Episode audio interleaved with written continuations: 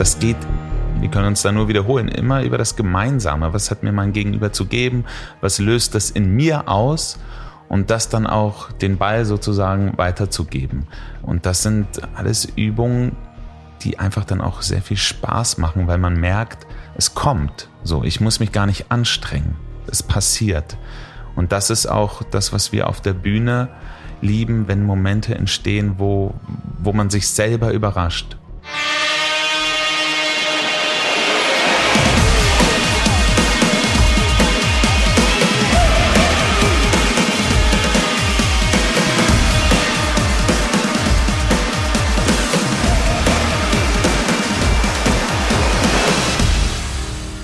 Stellt euch mal kurz vor, ihr kommt in einen Raum rein und habt keine Ahnung, worum es geht. Ihr seht zwei Frauen, die sich streiten und du stehst plötzlich mittendrin. Die zerren an dir, reden eine Fantasiesprache und das Einzige, was dich von den zwölf lachenden Menschen, die um dich herumstehen, trennt, ist ein Sitzsack, auf den du geworfen wirst. So oder so ähnlich kann man sich einen Impro-Workshop mit Rebecca Klingenberg und Gabriel von Berlipsch von Play to Grow vorstellen. Die beiden SchauspielerInnen vom Deutschen Theater in Göttingen vermitteln in ihren interaktiven Workshops spielerisch, wie man mit Atem, Stimme und Haltung der eigenen Persönlichkeit Ausdruck verleiht. Und man lernt auch, wie man gemeinsam mit anderen co-kreativ werden kann. Etwas, das gerade in Unternehmen ja immer wichtiger wird.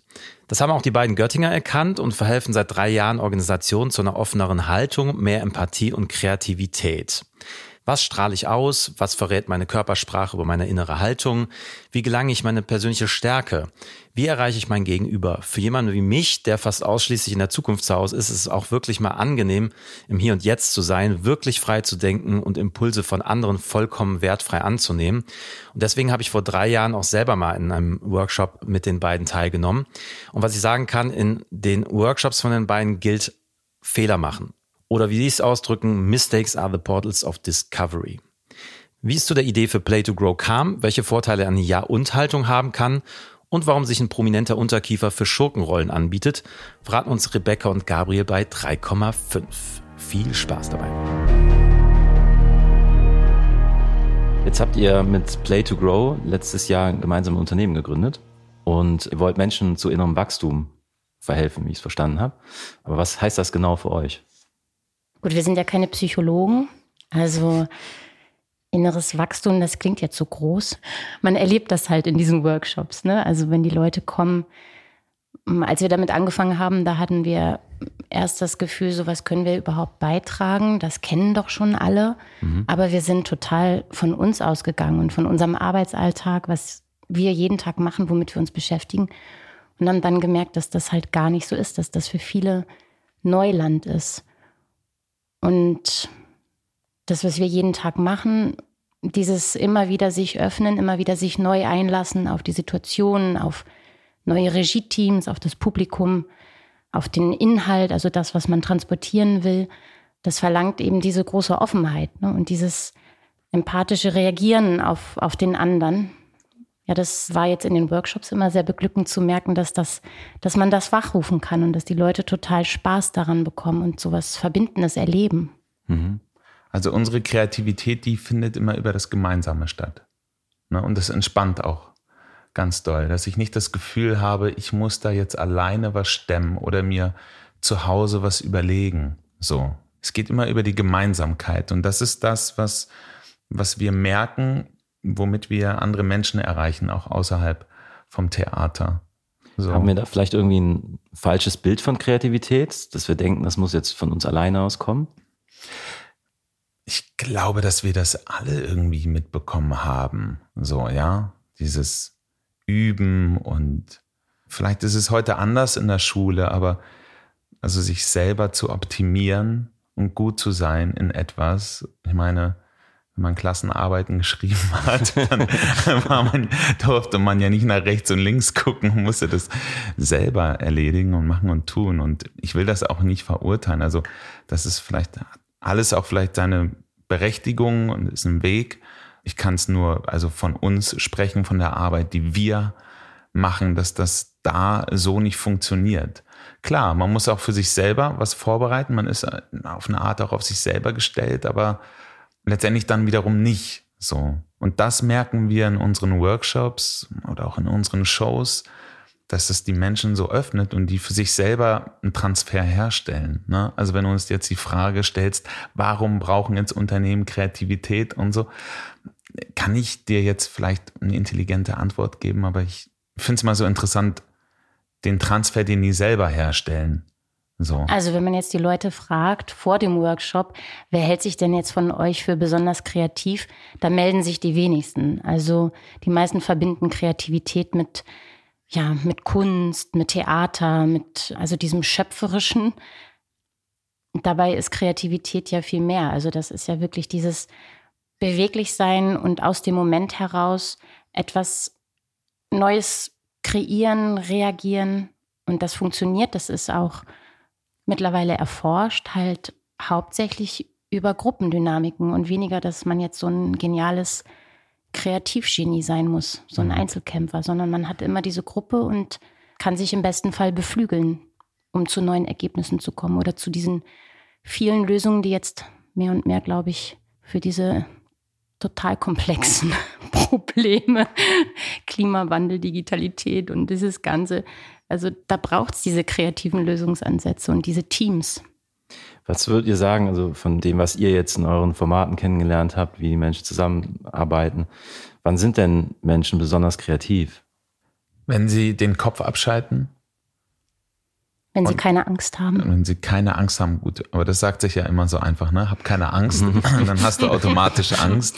Wir haben auf den Proben auch immer wieder ganz viel Angst. Klar, ja. Also man hat ja meistens davor Angst. Aha währenddessen hat man ja keine Angst mehr. So auch vor einer mhm. Premiere oder vor einer Vorstellung ist man aufgeregt und währenddessen dann im Idealfall nicht. Aber also meistens haben wir dann, ne, wenn die Rahmenbedingungen stimmen.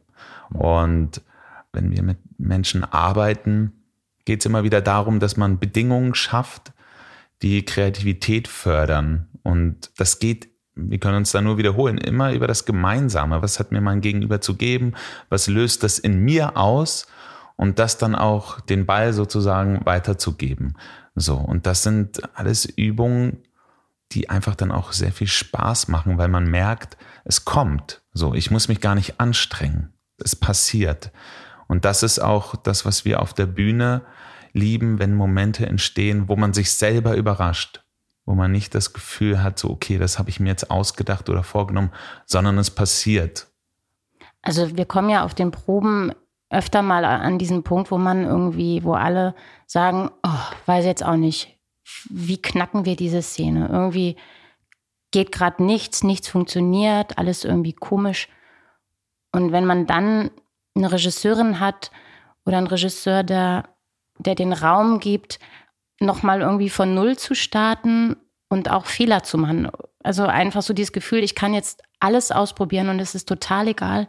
Es darf auch komplett bescheuert sein und vielleicht ist das auch nicht die Lösung, aber vielleicht komme ich über diesen Vorschlag auf eine ganz andere Lösung, die ich ohne diesen Umweg gar nicht gefunden hätte. Und ich glaube, diesen Raum zu geben, dass man auch Fehler machen kann, ja, dazu können wir jetzt zum Beispiel ähm, UnternehmerInnen über Übungen oder so ermutigen, dass das die Kreativität auf jeden Fall fördern kann.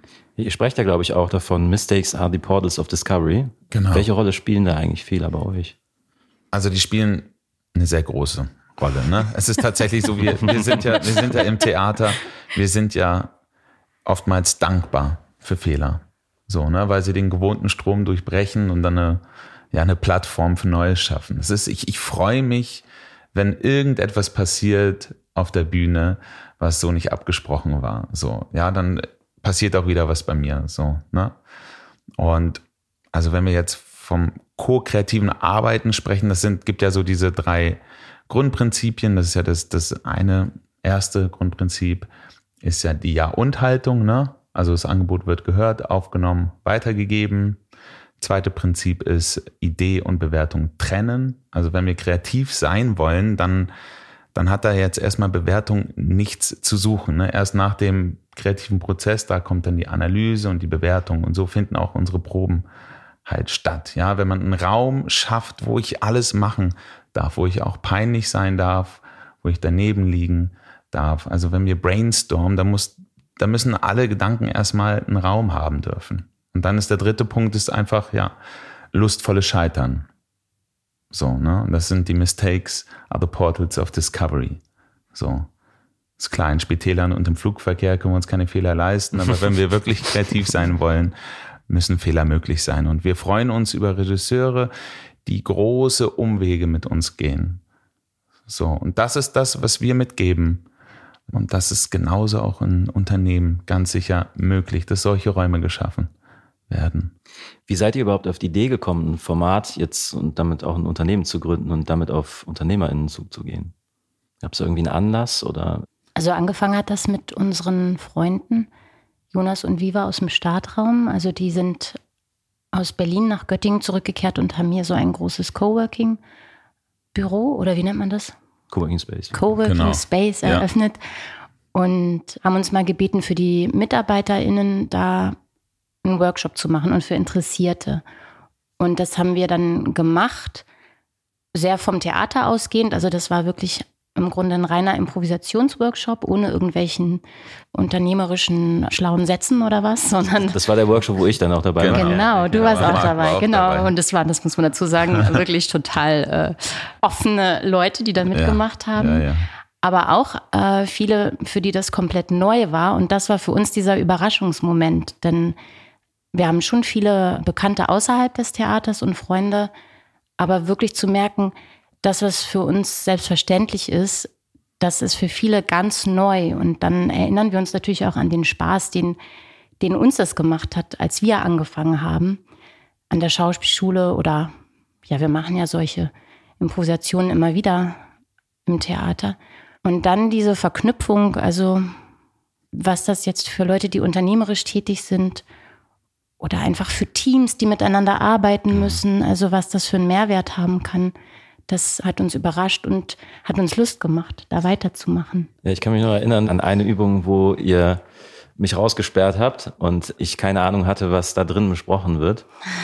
Diese Übung und wieder reingeholt wurde und die Situation ja gar nicht begriffen habe äh, mhm. und dann anfangen musste zu improvisieren. Ja. Da habe ich ganz schön Herzrasen bekommen. Ja. Das ist schon eine besondere Situation, die man dann aushalten muss und gucken muss, ja. was macht man jetzt so im Austausch mit den anderen. Äh, wie, so ein bisschen wie tanzen, ohne dass man jetzt diese Musik kennt. Und man muss sich da irgendwie so ein bisschen führen lassen. Ja. Genau, aber da warst du in meiner Erinnerung ja auch nicht ein Einzelkämpfer, sondern du hattest diese drei anderen, ja, die genau. dir verständlich machen mussten, worum es hier gerade ja, geht und aber ohne Sprache. Ne? So war die Übung genau. ja. Ja, das war sehr lustig, das weiß ich noch. Also. Ja, und du hattest Herzrasen tatsächlich, ja. ja absolut. ja, ich meine. Hat's, hat's funktioniert dann? Ja, ja, ja. Ich, ich weiß es nicht. Ich, ja, du, ich, ich glaube, also es gibt jetzt nicht so ein Rezept, du bist nicht mehr aufgeregt, wenn du sowas machst oder mhm. solche Dinge. Ich kann nur für mich sprechen, ich habe auch längere Zeit gebraucht als Schauspieler nach der Schauspielschule wirklich loszulassen auf Proben. Ich hatte auch eine Zeit lang, wo ich dann zu Hause da viele schon vorbereitet habe und dachte, gut, so präsentiere ich das heute auf der Probe, so, ne? Und mhm. das ist natürlich total kontraproduktiv. Auf der Probebühne sieht wieder alles komplett anders aus. Ne? Da hast du Menschen um dich herum, die auch wieder eine andere Idee haben und einen anderen Raum und, und so weiter. Und eigentlich ist das das Schönste, was einem passieren kann, wenn man vor die Tür gestellt wird und man hat nicht die Möglichkeit, irgendwas vorzubereiten und man kommt in den Raum und reagiert in dem Moment darauf. Ne? Aber ich kann deine Aufregung total verstehen, weil du das da zum ersten Mal gemacht hast. Aber das Schöne ist, keiner erwartet in diesem Moment, dass du irgendwie ja was vorbereitet hast oder so, sondern du reagierst in diesem Moment. Also der Moment ist ja auch interessant, wenn du da stehst und wir dir zuschauen, wie du gerade suchst oder wie ihr euch an etwas abarbeitet. Das mhm. ist ja der, der interessante Prozess. Mhm du gerätst ja dann in so eine Angst oder so, wenn du denkst, du musst jetzt was liefern, sofort. So. Oder du bist allein, du als Marc, du musst jetzt was präsentieren. Mhm. Aber du warst in diesem Moment gar nicht allein. Ne? Du hattest noch andere und ich habe das gar nicht in Erinnerung sozusagen. Ne? Das war deine persönliche Wahrnehmung, aber ich habe, da waren noch andere Menschen da und ich habe einfach das Ganze gesehen, was passiert zwischen euch. Mhm. So, ne? Und das ist, wenn du das Gefühl hast, ja, du musst was liefern oder was produzieren, ja, dann wirst du steif. Dann versuchst, denkst du drüber nach, okay, was habe ich im Petto? Was, was kann ich jetzt machen? Was kann ich jetzt tun? Anstatt, ja, was passiert? Mhm. Habt ihr mit dem, was ihr tut, mit Play to Grow, für euch schon so eine Vision entwickelt, wo ihr darauf hinarbeitet? Du sagst, es wäre schön, wenn wir das irgendwie erreichen könnten? Wir haben ja, also Corona kam ja dann dazwischen und dann haben mhm. wir ja dieses Online-Format entwickelt. Mhm. Und da haben wir jetzt ein anderthalbstündiges Format, ein vierstündiges Format. Und eigentlich dachten wir im Sommer, ähm, okay, jetzt geht es mehr und mehr in, in das Analoge, weil du da natürlich nochmal ganz anders auch in den Raum kommst. Äh, aber jetzt sieht es im Moment ja natürlich erstmal so aus, dass das so jetzt noch weitergeht, wobei das auch wahnsinnig viel Spaß gemacht hat. Online. Ich wollte gerade fragen, wie macht man das denn? Wie übersetzt mhm. man das denn vom Analogen, wo man ja, wie du sagst, mhm. den Raum hat, dann ins Digitale? Also tatsächlich haben wir auch TeilnehmerInnen erlebt, die gesagt haben, dass sie total Angst hatten vor dem Workshop. Also mhm. ich glaube, man denkt am Anfang immer, oh Gott, jetzt muss ich da irgendwie, was weiß ich, was äh, performen. performen, genau. Und die sich zu Hause an ihrem Schreibtisch halt geschützter gefühlt haben, mhm. als wenn sie jetzt da plötzlich in diesem Raum sind mit 20 anderen Leuten. Das ist wahrscheinlich ein anderes Erlebnis, was man da hat, ne? Ja, man hat natürlich dieses Bewegen nicht zusammen im Raum, was mhm. auch, also ich weiß nicht, ob du dich an den Workshop erinnerst, da hat man ja, bevor man dann so Advanced Übungen gemacht hat, wirklich erstmal sich in diesem Raum zusammengefunden, ja. sich aufgewärmt, die Stimme, den Körper und sich mit den Kollegen verbunden, um überhaupt diese Vertrauensbasis zu schaffen, loszulegen. Und das funktioniert digital etwas anders. Mhm. Wobei wir da auch, also viele Übungen lassen sich eigentlich übertragen. Ja. Mhm. Wie wichtig ist denn das Physische sozusagen für die, ja, für dieses Wachstum, wie wir es am Anfang gesagt haben, oder für diese Entwicklung, Persönlichkeitsentwicklung, habt ihr es ja auch genannt, ne? Das erste, was ich sehe, ist ja ein Körper, auch wenn ich jemandem begegne, ne? Deswegen kann man das ja nicht entkoppeln. Ein Bewusstsein, also ein Vertrauen für seine Körpersprache zu entwickeln, das führt manchmal nicht dran vorbei, dass man sich dann beobachtet. Das ist dann wie so ein Zwischenschritt, den es gibt, den man dann wieder loslassen kann es spielt eine große Rolle. Ist ja klar, wenn wir Vorträge halten, wenn wir auf der Bühne stehen, wenn wir unten sitzen, anderen zuschauen, wir, wir sehen ganz genau am Körper, ob jemand frei ist oder nicht. Mhm. Ne? Ich sehe, wenn jemand nicht weiß, wohin mit seinen Händen oder ich höre es auch an der Stimme. So, und das geht selbst uns Schauspielern so, wenn wir unsicher sind auf der Bühne, denken wir über sowas nach, auch über unseren Körper, wie der gerade steht, wie er sich gerade verhält. Und wenn wir frei sind, denken wir gar nicht darüber nach. Und ja, so ein Vertrauen zu vermitteln, auch in seinen Körper, also egal wie man aussieht, ob man dick ist, ob man dünn, so, man ist, also es ist, du kannst mit jedem Körper, mit dem, was du bist, eine Präsenz herstellen. Mhm. So, wenn du im Einklang damit bist, so, ne? Und wie stellt ihr das her? Ich meine, es ist ja sicherlich halt auch die Bewusstwerdung sozusagen meines Wirkens auf andere und meiner Körperhaltung und wie viele Faktoren eine Rolle spielen, kann ja dann auch wiederum ja Respekt auslösen. Dass also ich sage so, oh, so viel wird gesehen, wenn ich da jetzt irgendwie auf der Bühne stehe. Wie nähert ihr euch da an, wenn ihr das bemerkt bei anderen? Also wenn wir in Gruppen zusammenarbeiten, wo sich vielleicht die Leute auch nicht so wahnsinnig gut untereinander kennen, dann werden wir jetzt nicht jeden Einzelnen da auseinandernehmen und äh, spiegeln und zerpflücken, sondern da geht es wirklich eher um eine Bewusstwerdung und das passiert dann darüber, verschiedene Sachen auszuprobieren, in verschiedene Extreme zu gehen. Also wie fühlt sich das an, wenn ich eine gebückte Körperhaltung habe, wenn ich so eine Tiefstatus-Körperhaltung habe und wie fühlt sich das im Gegenteil an, wenn ich, wenn ich so eine Hochstatus-Körperhaltung habe, wenn ich äh, wenn ich den Blickkontakt halte, also das funktioniert dann wirklich eher spielerisch. Über die Erfahrung, werden den Leuten dann diese Dinge bewusst. Wenn jetzt jemand tiefer eintauchen möchte oder ein kleines Team an seiner Präsenz arbeiten möchte, dann würde man natürlich mehr ins Detail gehen, aber eigentlich bleibt das ein geschützter Raum, wo die Leute eher über den Spaß und übers Machen Dinge für sich rausfinden, als dass sie ähm, mit großer Verwirrtheit und also kleiner aus dem Workshop rausgehen, als sie reingekommen sind. Also das wäre ja genau. verfehlt. Also in Workshops bekommt man einen Geschmack von den Dingen mhm. und auch besonders einen gemeinsamen. Und wenn man das dann vertiefen möchte, also dass es persönlicher wird, dann gehen wir in Einzelcoachings. Und ich meine, auf der Schauspielschule, da lernen wir ja auch Handwerk, ne? All diese Dinge, ja, Stimme und, und Körper und wir lernen zu singen und all diesen Krams. Aber dann auf der Bühne dürfen wir über nichts nachdenken von dem, was, was wir können. Ja, dürfen wir nicht über unsere Stimme nachdenken und diese Dinge. Und Handwerk ist das eine, worauf wir dann in Einzelcoachings eingehen. Aber viel wichtiger ist immer die Sprechhaltung, was man zu sagen hat, was man sagen möchte und wofür man brennt. Ich kann wirklich der schlechteste Sänger sein, aber hm. das schönste Lied performen, weil ich die Dinge wirklich meine und denke ja, und, und es fühle und spüre. Ne? Und damit arbeiten wir ja oft, dass wir, wir arbeiten mit Subtexten. Ich, ich, ich sage ganz oft, äh, ein Beispiel gibt es, das kommt tatsächlich aus einem Film, ein Bekannter von uns, ein, ein Coach, hat Club der Roten Bänder, das ist so eine Serie, ähm, hat er die Schauspieler gecoacht und da gibt es eine Szene, wo ein Junge dem anderen eine Matheaufgabe erklären soll. Und er hat dann den Subtext bekommen, erklär die Aufgabe so, als würdest du ihm erklären, wie man mit einer Frau schläft. Und das ist ja, plötzlich bekommt die Szene eine komplett andere Qualität. So, mhm. ne? So, das ist ja so. Und das ist mit all den Sachen, die man zu sagen hat, so, dass man für sich, dass man Lust hat, die Dinge zu erzählen. Und in dem Moment, wenn ich da oben stehe und Lust habe, das zu erzählen, dann bin ich auch körperlich frei, so, ne?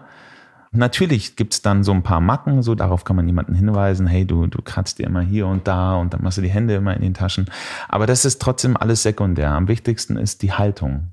Also wir hatten zum Beispiel auch mal eine Übung, oder wir haben eine Übung, da geht es darum, den, also na, wie gesagt, das muss jetzt rausschneiden, Marc, jetzt verhaspeln. das bleibt drin. Also ich meine nur, ja. es geht, genau das wollte ich sagen. Es geht natürlich auch nicht jetzt per se immer darum, wie behaupte ich hier einen großen Status und mache mich möglichst interessant und unangreifbar oder sowas, sondern es geht ja wirklich um die Beweglichkeit und, und vor allem um das empathische Zusammenspiel zwischeneinander. Also, und da hatten wir auch mal einen Workshop-Teilnehmer, der war wirklich, also das war so ein richtiges, man würde sagen, Alpha-Tier. Mhm. Und dann haben wir den Leuten Nummern gegeben, also Status von 1 bis 10. Und man sollte sich so vorstellen, in dieser Nummer, die man, also die man bekommen hat. Und diesem Mann haben wir dann, ich glaube, die Nummer 2 gegeben, also sehr niedrigen Status. Die anderen Teilnehmer wussten das aber nicht, mhm. nur er. Wir haben das mit dem Chat gemacht. Und dann hat er versucht, sich in einem sehr niedrigen Status vorzustellen. Davor sind wir diese ganzen Merkmale durchgegangen. Und dann hat er am Schluss gesagt, also die haben ihn alle höher eingeschätzt. Und dann meint er, ja, also es sei ihm wirklich wahnsinnig schwer gefallen, in diesen niedrigeren Status zu kommen. Aber das ist ja auch ein Lerneffekt. Also mal da reinzugehen, wie fühlt sich denn jemand, der, der einfach ein anderes natürliches Statusverhalten hat als der? Also wie, wie fühlt sich das an, den Blickkontakt nicht zu halten, viel zu blinzeln. Und das war für den, glaube ich, schon sehr spannend, da mal die Seiten zu wechseln. Und das war dann in die umgekehrte Richtung. Also ja, mir macht immer eine Übung Spaß, durch die man viel von den anderen erfährt. Mhm. Also wo ich meine persönliche Neugierde an den anderen Menschen befriedigen kann. Das machen wir auch oft. Also zu Beginn von Workshops, dass wir uns nicht mit dem vorstellen, was wir eigentlich tun, sondern mit ja, mit einem fiktiven Lebensentwurf, der mhm. auch hätte sein können. Also der kann total utopisch sein. Und das ist gerade auch schön in Teams, wenn die sich schon alle kennen, dass die sich nochmal, ja, auf einer anderen Ebene kennenlernen, wo man dann nochmal auch Sehnsüchte erfährt. Ja. Mhm. Woran merkt ihr, dass sich bei Teilnehmenden dann am Ende so ein Effekt eingestellt hat? Meistens im Gesicht, ne? Ja, an der Gelöstheit, ja. an der, an der Offenheit. Ja. Ja. An dem, also, dass man ja auf einer ganz anderen Ebene kommuniziert als zu Beginn des Workshops, mhm. weil man sich auf verschiedenen Ebenen in kurzer Zeit sehr gut kennengelernt hat. Oder die Leute, glaube ich, auch einfach das Gefühl haben, hier konnte ich mal was von mir zeigen, was sonst zu kurz kommt in meinem mhm in, in den täglichen Aufgaben, die ich da in meinem Büro zu erledigen habe. Also, ähm, oder hier haben mich jetzt Kolleginnen mal auch ein bisschen anders wahrgenommen. Hm, vielleicht ja. verletzlicher auch. Ja, ja. Zum Beispiel. Also es ist, es, man spürt es dann einfach, es ist so direkter. Man, man lernt sich sehr schnell kennen ne, in dieser mhm. kurzen Zeit. Und das bedeutet jetzt nicht, dass es jetzt so sehr kenne, dass ich jetzt, also sehr gut kenne in dem Sinne, dass ich jetzt so viel über den anderen weiß. Und darum geht es überhaupt gar nicht. Aber die Menschen sind irgendwie offen und, und direkter und gelöster und ja, freudig. So, ja, das ne? fiel mir auch auf im Workshop, den wir zusammen hatten. Ich habe jetzt noch Kontakt zu anderen, die da mitgemacht haben, nur deswegen, weil mhm. es gab am Ende irgendwie so einen Cliffhanger. Wir waren alle irgendwie klatschnass geschwitzt und was halt wirklich sehr, sehr physisches Erlebnis auch war. Und das war irgendwie wie nach einem gemeinsamen großen Wettkampf oder sowas, wo man zusammengeschweißt war ja. und äh, irgendwas erlebt hat und ja, dann sich abschüttelt und sagt so, krass, was war das denn? Ich würde am liebsten weitermachen. Wir denken da oft, also wenn wir uns erinnern, oder ich, als ich das erste Mal äh, Theater gemacht habe, ja, im Jugendclub und diese Erfahrungen halt, die, und das dann wird mir das immer so bewusst, ah ja, okay, die erleben das jetzt gerade, mhm. sowas. Und ich bin immer beflügelt da rausgegangen. Mhm. So. Also ich hatte schon etwas Respekt davor, so Workshops zu geben, weil ich finde, es gibt so ein Klischee von Theatermachende geben Workshops. Mhm. Und das finde ich sehr beglückend, jetzt über die letzten paar Jahre zu sehen, dass wir einerseits nicht so tun, als seien wir jetzt in der Unternehmenswelt zu Hause und uns diesen Sprech aneignen und auch nicht, glaube ich zumindest, das Klischee der SchauspielerInnen bedienen, so wir, das ist jetzt wirklich Klischee, aber dieses Ringelpiez mit anfassen oder so und, sondern dass wir, glaube ich, unser Format gefunden haben, was so dazwischen liegt, was den Transfer hinbekommt. Und ja, was, äh, was soll ich das beschreiben? Gabriel, hilf mir mal. Ich lass dich jetzt mal. Ja, ich, das, ich, ich, ich hatte eben schon, so einen ja. tollen Satz in meinem Kopf. ah, äh, genau, was nicht denen irgendwas vorspielt, ja. sondern, ach so, das wollte ich sagen. Ja. Dass wir natürlich auch total unterhaltsam sind ja, in unseren Formaten. Also wir, wir verbinden. Das kam gerade noch so. Genau, also dass wir eben nicht behaupten, wir sind in der Unternehmerwelt zu Hause, auch nicht dieses Klischee der Schauspielerei bedienen, also Theaterworkshops, wie man sich das so vorstellt, mhm. sondern dass wir das miteinander verbinden, den Transfer hinbekommen und auch unseren persönlichen Spaß haben, weil wir irgendwie da auch noch auf eine Art performen, würde ja, ich sagen. Ja.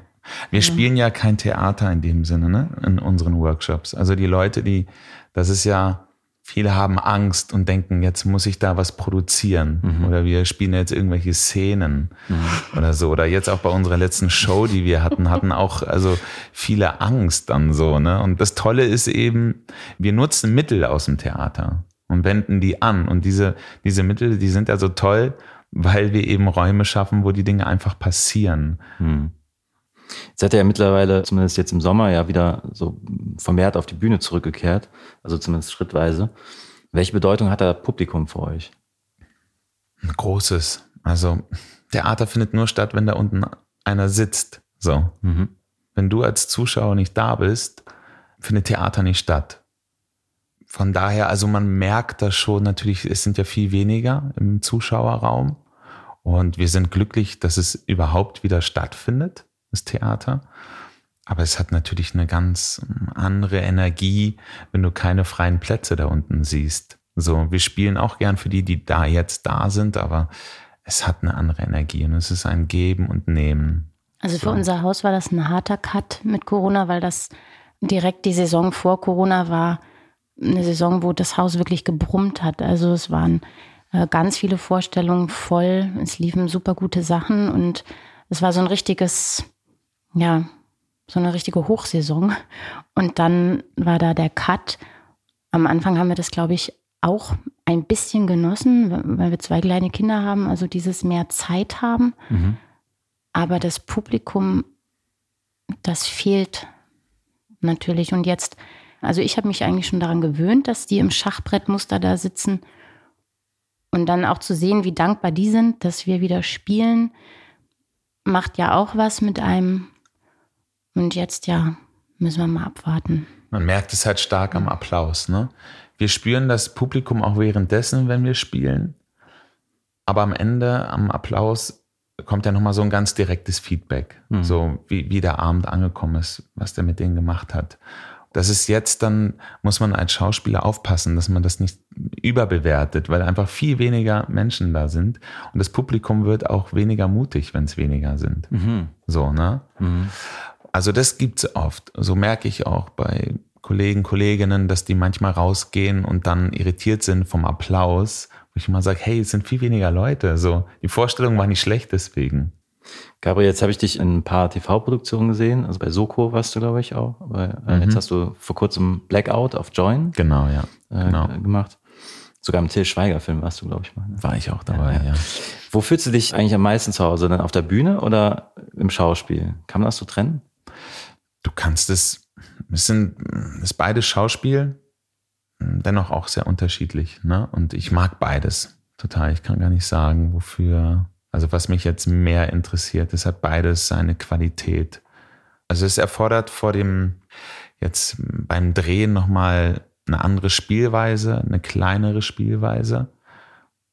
Es kommt aber auch hinzu, dass es auch technischer ist, dadurch, dass es wird ja mehrmals unterbrochen. Ne? Wenn du eine Szene drehst, die wird ja nicht einmal intensiv gespielt und dann war's das. Die wird ja noch, die wird ja so zwei, drei, vier Mal gespielt. Ne? Das vergessen oft die Menschen. Die sehen oft so eine kurze Szene und denken, ja gut, also so, das haben die dann auch in diesem Zeitraum gespielt und dass da ein ganzer Tag für drauf gehen kann. Also, also das liebe ich am Theater, dieses sich reinwerfen und dann wirklich auch durchspielen. So.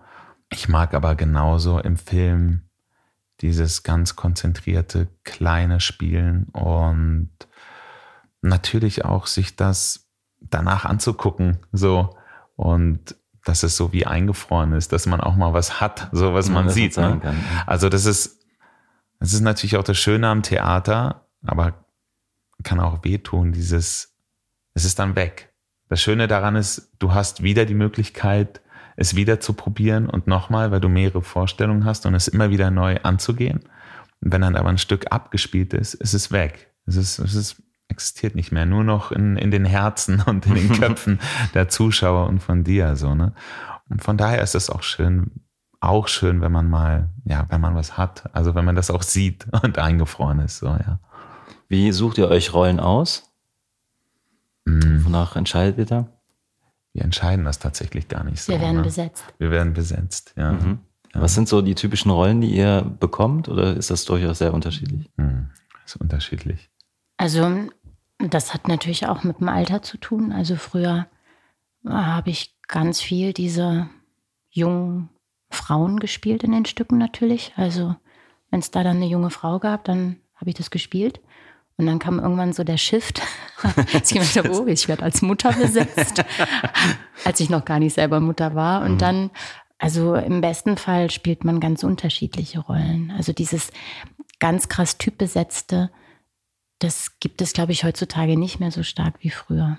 Mhm. Und natürlich macht es als Spielende, machen die Rollen, die ambivalent sind, die machen natürlich mehr Spaß. Also ich glaube, die, die Rollen, jetzt im Frauenfach von den, also die nicht das junge äh, Haschall sind in Kabale und Liebe, sondern die mehr Fleisch haben, mehr Pfund, machen natürlich mehr Spaß.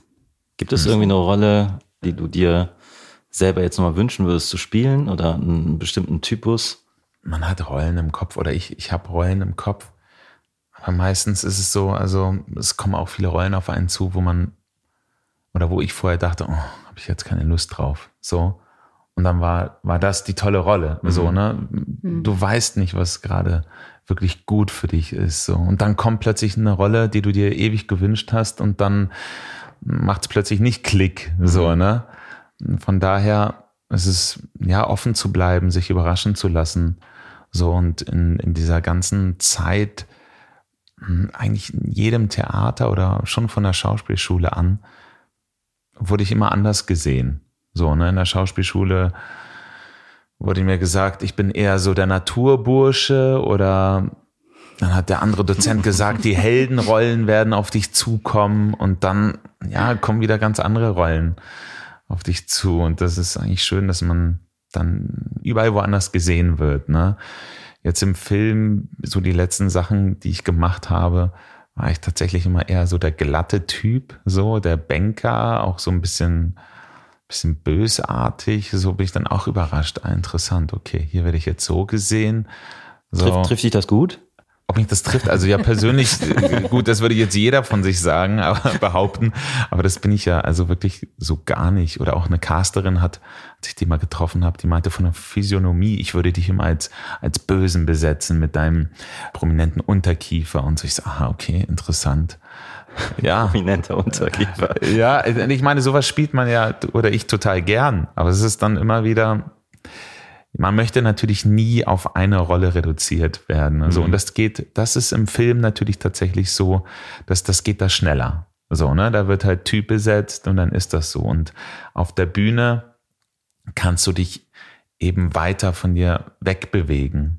Ne, du kannst alles spielen. Ich, ich kann einen 80-Jährigen spielen, ich kann einen 5-Jährigen spielen, ich kann, du kannst alles spielen. Mhm. Und vor der Kamera, sage ich jetzt mal so ganz allgemein, geht man von dem aus, was man sieht. Also eigentlich darfst du gar nicht spielen vor der Kamera. Ne? Du gehst, bist das, was du bist. Jetzt mal so runtergebrochen. Mhm. Lag das nah, irgendwie für dich, Schauspieler zu werden? Bist du da früh draufgekommen oder irgendwie durch die Familie? Nee, tatsächlich gar nicht durch die Familie. Obwohl meine Mutter hat mir das oft gesagt, dass sie da irgendwie was bei mir sieht. Und ja, ich bin dann auch tatsächlich, da war ich in der achten Klasse, sowas, bin ich mal in den Jugendclub gegangen mit einem meiner besten Freunden, der hat sich darüber so lustig gemacht, so, ne, da war sich zu cool dafür und ich war auch nicht stark genug und habe mich dann von ihm beeinflussen lassen und habe es dann auch gelassen. So. Und dann erst sehr viel später bin ich wieder drauf gekommen, genau in der Schule, in der 11. Klasse, im Schultheater, in der IES hier in Göttingen. Nee, es war nicht in der 11., es war in der 12. Klasse. In der 12. Klasse habe ich mich entschieden, okay, darauf habe ich Lust, dafür möchte ich gehen das hat mir so viel Spaß gemacht und dann bin ich direkt in den Jugendclub hier ans Deutsche Theater in Göttingen, wo ich ja heute spiele. Ja, da ist für mich so eine Welt aufgegangen. Da war ich dann bereit dafür. Also, wenn du mich so fragst, wirklich dafür entschieden, dass ich das machen will. Rebecca, wie war das bei dir? Wie bist du zur Schauspielerei gekommen? Das auch in ähnlicher Zeit in der Schule oder mhm. später? Also bei mir war das tatsächlich so ein Kindheits- mhm. Wunsch schon ganz, ganz früh. Und das steht schon in meinem Tagebuch, als ich noch gar nicht richtig schreiben konnte, dass ich Schauspielerin oder Musicalstar werden möchte. Dann habe ich irgendwann gar nicht mehr getraut, mir das zu sagen, war dann eher so ein bisschen schüchtern, bin aber trotzdem in meinen Theater-AGs gegangen. Also ich war auf jeden Fall etwas zu schüchtern, obwohl ich immer diesen Wunsch hatte, das zu machen. Mhm. Und dann habe ich, äh, nachdem ich ein paar Mal vorgesprochen hatte auch in Endrunden gekommen bin, aber nicht genommen worden bin, habe ich dann an der FU in Berlin angefangen, Film- und Fernsehwissenschaften zu studieren. Und habe dann aber nach einem Jahr oder so gedacht, also entweder ich muss jetzt mal ein Praktikum machen, dass ich weiß, wo das hinführt. Aber eigentlich muss ich mich nochmal bewerben, weil sonst werde ich vielleicht irgendwann mal unglücklich. Mhm. Und dann habe ich das nochmal gemacht und dann hat es geklappt. Gott sei Dank. Also, ja. Jetzt seid ihr auch privat ein Paar. Macht's das irgendwie herausfordernd auch manchmal? Sicher, bringt es auch Herausforderungen mit sich, aber es ist beflügelt eher. Also ja. empfinde ich so. Wir waren schon immer gerne auch im selben Stück besetzt. Also wir, mhm. ähm, also, wir, wir ja, reden jetzt nicht so viel über Theater, wenn wir zu Hause sind. Aber wir spielen ganz gern zusammen. Ne? Ja, wir spielen gern zusammen und also ich finde das man kann die Dinge dann auch teilen. Ne? Es gibt viele, die sagen so, oh Gott, bitte nicht jetzt noch mit einem Schauspieler oder mit einer Schauspielerin zusammen sein. So, und ich finde halt, ja, was man so in den Proben erlebt, kann man einfach ja sich drüber austauschen und besonders sich auch gutes Feedback geben. Also was wir zum Beispiel gar nicht gerne haben, wenn der andere in der Premiere drin sitzt. Ne? wir sind natürlich auch unsere härtesten Kritiker und so, wenn so ein paar Durchläufe vorher sind, dann finde ich es immer toll, wenn Rebecca sich reinsetzt und nochmal was sagt. Und das ist, das ist schön. So. Und mm, ich glaube, uns verbindet auch sehr unser Humor und jetzt auch die Arbeit, die wir machen mit Play to Grow, so auch die Videos, die wir aufnehmen und so. Das, das ist so unsere gemeinsame Energie, die uns Spaß macht. Und klar ist es manchmal hart, dann abends noch tatsächlich um halb zwölf, wenn die Kinder dann schlafen oder so, sich dann da abends da nochmal hinzustellen. Wir müssen jetzt dieses Video raushauen, so. Wir haben viele schöne Momente dazwischen dann, ne, zwischen all der Müdigkeit, dann, die dazu kommt, dann äh, lachen wir viel und mm, ja, es macht Spaß. So. Was schätzt du an Gabriel? Den Humor. Ja. Also den Humor und ich finde, dass Gabriel ein total guter Beobachter ist. Also und ganz viel so, so eine Liebe zu den Menschen hat. Oder so ein, also so, ja, ein großes Herz hat. Ich glaube, dass, ja, mit dem Humor, das ist für mich eine gute Mischung. Wie habt ihr euch kennengelernt? Das ist wirklich, ja, das ist tatsächlich lustig. Ja. Ich habe Gabriels Oma gespielt. Ja, genau. Bei den Buddenbrooks. ja. Es war in Freiburg am Theater und genau, ich habe Hanno Buddenbrock gespielt. Du, Betsy Buddenbrock. Da in, in den Proben haben wir uns verknallt. Ja. Wann war das? 2000. Neun, Zehn? 2010, Ah. 2009, sowas, ja. Irgendeine Bundestagswahl. Ja, ja, stimmt. Ja, ja, So kann man sich das auch merken, den Jahrestag. genau. Hast du wirklich mal ein schwules Känguru und Frederik die Maus gespielt? Ja, habe ich tatsächlich. habe ich tatsächlich, ja. ja, Frederik die Maus habe ich gespielt. Tatsächlich viele Vorstellungen. Ich glaube, es waren, glaube ich, waren es 43. Und jetzt wurde auch nochmal drüber nachgedacht, es wieder aufzunehmen. Und ja, wir haben uns dagegen entschieden, haben gesagt, komm, es reicht jetzt. Ja, und dann habe ich ein schwules Känguru gespielt, ja. Mhm. Ein Känguru wie du von Ulrich Hub. Mm, Was auch wirklich sehr schön war, ja. Man will ja nicht auf eine Rolle festgenagelt werden. Man will ja nicht auf eine Rolle festgenagelt werden. Ja. ja. Zum Abschluss habe ich immer drei Fragen mitgebracht. Play to Grow ist ja, mit Play to Grow habt ihr jetzt eine eigene Marke gegründet. Und deswegen ist meine erste Frage jetzt erstmal an euch, warum liebt ihr Marken? weiß nicht, ob ich Marken liebe in dem Sinne. Also zumindest nicht bewusst kann ich nicht sagen, dass ich eine Marke liebe. Ich glaube, das funktioniert unbewusst, Ja, äh, wäre jetzt meine ja. These. Ja, also, ja.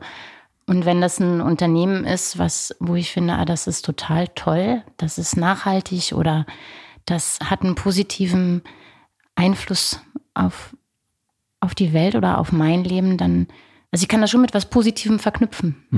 Wenn ich finde, das passt. Also ich finde, dass das Unternehmen passt, das passt total gut zu dem, was es jetzt, ähm, für was es steht. Was sagen andere bei euch, wenn ihr den Raum verlasst? Da fällt mir ein, dass ich mal, also wir hatten eine Vermieterin und die hat, und den Spruch kannte ich noch nicht, immer wenn die aus dem Raum gegangen ist, hat sie sich nochmal umgeguckt und hat zu uns gesagt, macht's milde. Und dann habe ich gefragt, Hanna, was meinst du damit, macht's milde? Und dann meinte sie, ja, das ist ja, jeder, der aus dem Raum geht, muss damit rechnen, dass jetzt über ihn gesprochen wird. Und es wurde dann so ein geflügeltes Wort bei uns, macht's milde, wenn man den Raum verlässt. Ja. Ja, Lieber sich nicht zu viel Gedanken darüber machen, ja, würde ja, ich sagen, ja, ja, was weil ich die glaube, Leute jetzt reden, weil wenn ich man glaube, den Raum die sagen verlässt. sehr unterschiedliche Sachen. Ja. Es ist sehr subjektiv. Ja. Dem einen gefällst du, dem anderen nicht. Keine Ahnung. Dem einen machst du zu viel, dem anderen machst du zu wenig. Das ist ja auch lieber keine Gedanken darüber machen.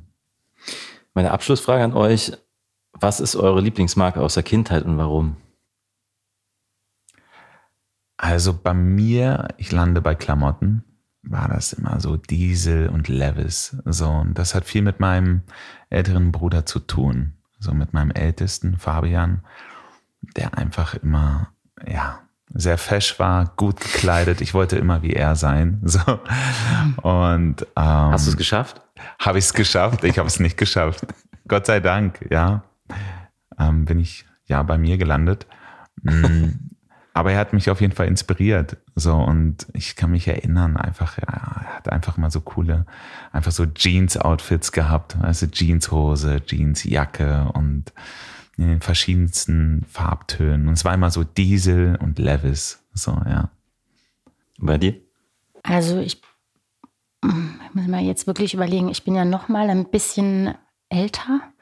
Da, ich weiß, als ich Teenie war, fing das so an mit Eulili und so, aber ich gehörte zu der anderen Fraktion. Da war ich eher ökomäßig unterwegs und so richtig Kindheit würde ich jetzt sagen Nutella.